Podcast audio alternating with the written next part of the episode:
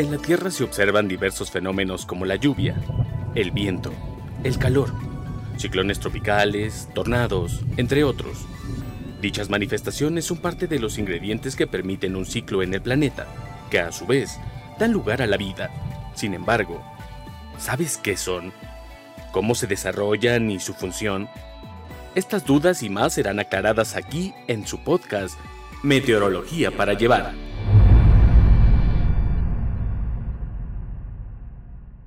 Hola, ¿qué tal? Bienvenidos a Meteorología para llevar, el podcast donde los expertos nos explicarán de una manera clara y sencilla qué son los fenómenos atmosféricos y cuáles son sus efectos. En esta ocasión nos acompaña Anaí Aguirre. Ella es meteoróloga operativa en el Servicio Meteorológico Nacional de Conagua desde hace seis años. Estudió la licenciatura de Ciencias Atmosféricas en la Universidad Veracruzana. Muchas gracias por acompañarnos, Anaí. ¿Cómo estás? Muy bien, gracias Antonio. Muchas gracias por invitarme a su podcast Meteorología para Llevar. Perfecto, pues el tema de hoy es frentes fríos. ¿Nos puedes explicar qué son los frentes fríos? Sí, claro, los frentes fríos es la línea que existe o que se genera eh, al, al, chocar dos masas de aire frío con diferentes características térmicas, una cálida y una fría.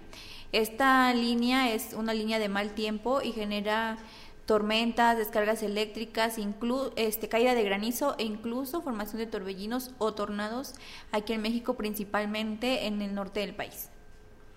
¿Y dónde se generan estos frentes fríos? ¿En qué parte del planeta se generan?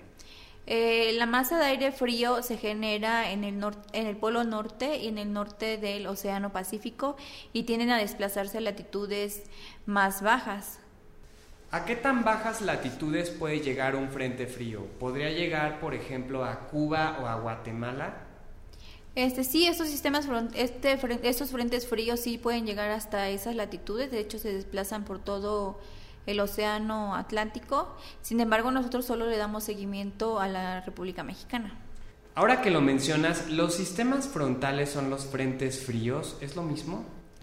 Eh, pues se podría decir que sí, pero es en realidad el sistema, sistemas frontales es como una manera para generalizar el nombre de, de, los frentes, pero en realidad existe frente frío, frente cálido, frente estacionario y frente ocluido.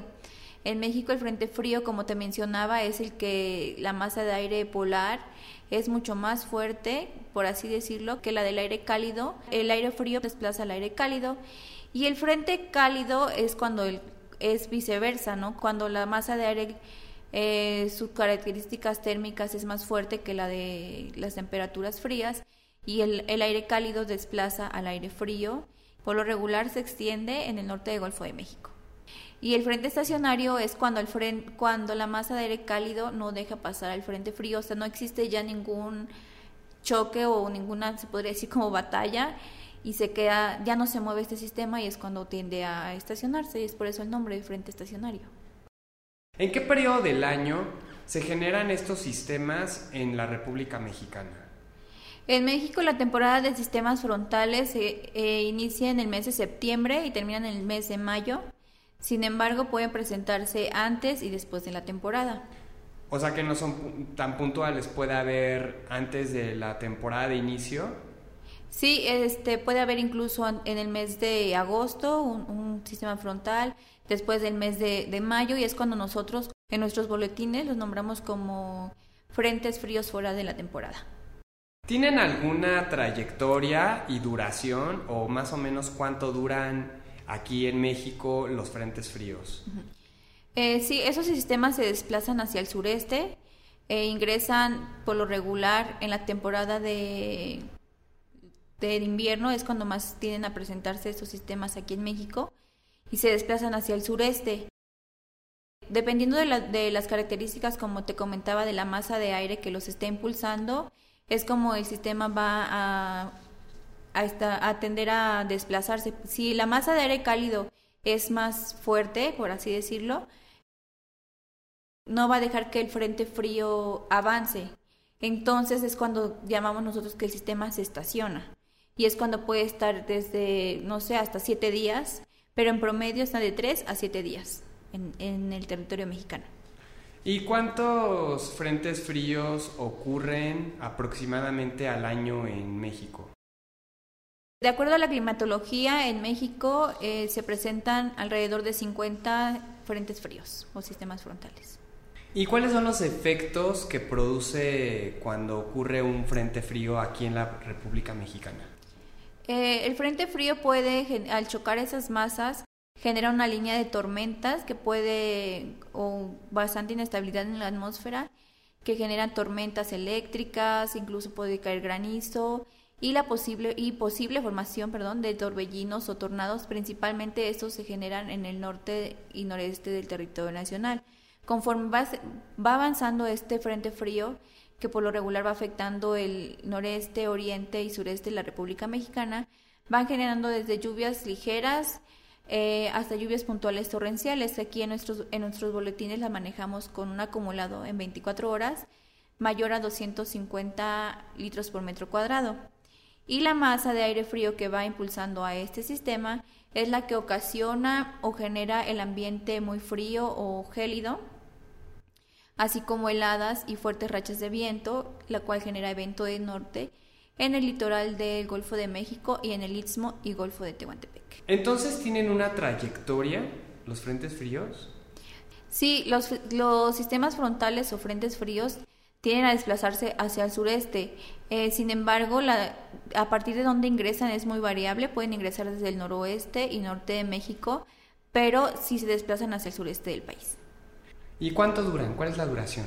Estos sistemas duran en promedio de 3 a 7 días pero es dependiendo, como te menciono, de las características que traiga consigo la masa de aire fría o, polar. Es como, se va a definir la duración de los sistemas. ¿Y estos sistemas pueden generar nieve o que nieve en, eh, en ciertas zonas de México?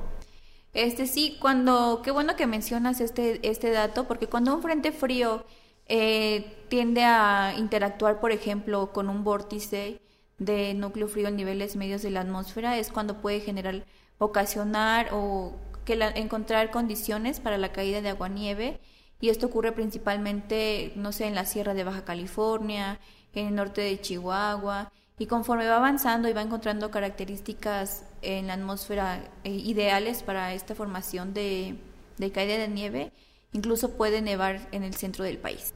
Ojalá y nos tocara algún día que nevara aquí en el Valle de México. Este sí, de hecho sí se han presentado la caída de nieve ahí en las sierras altas de aquí del Valle de México, por ejemplo el Ajusco, y sí, pues es muy bonito, pero no, a mí no, la verdad no, no me ha tocado ver este fenómeno. Anaí, ¿y qué sucede cuando un sistema tropical se encuentra con un frente frío?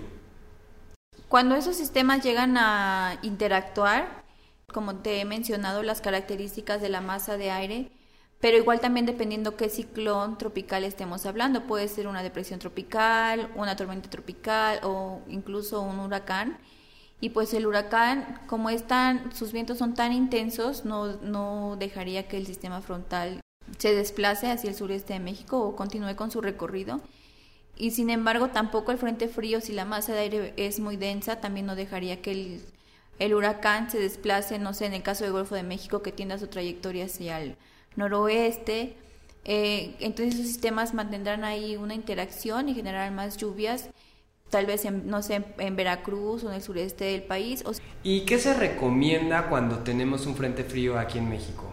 Pues lo recomendable es cuando se enteren de que va a ingresar un frente frío a la República Mexicana, pues sí, eh, abríguense para que no, no estén expuestos a cambios bruscos en la temperatura y pues no, no se enfermen que si tomen tés calientes, un café y que también pues estén atentos a las emisiones que emite el Sistema Nacional de Protección Civil y también que estén atentos a nuestros pronósticos que emitimos día con día y también en, nuestros, en nuestras redes sociales para que estén atentos a estos frentes fríos. Muy bien, pues por lo mientras un cafecito, un chocolatito caliente y un pan.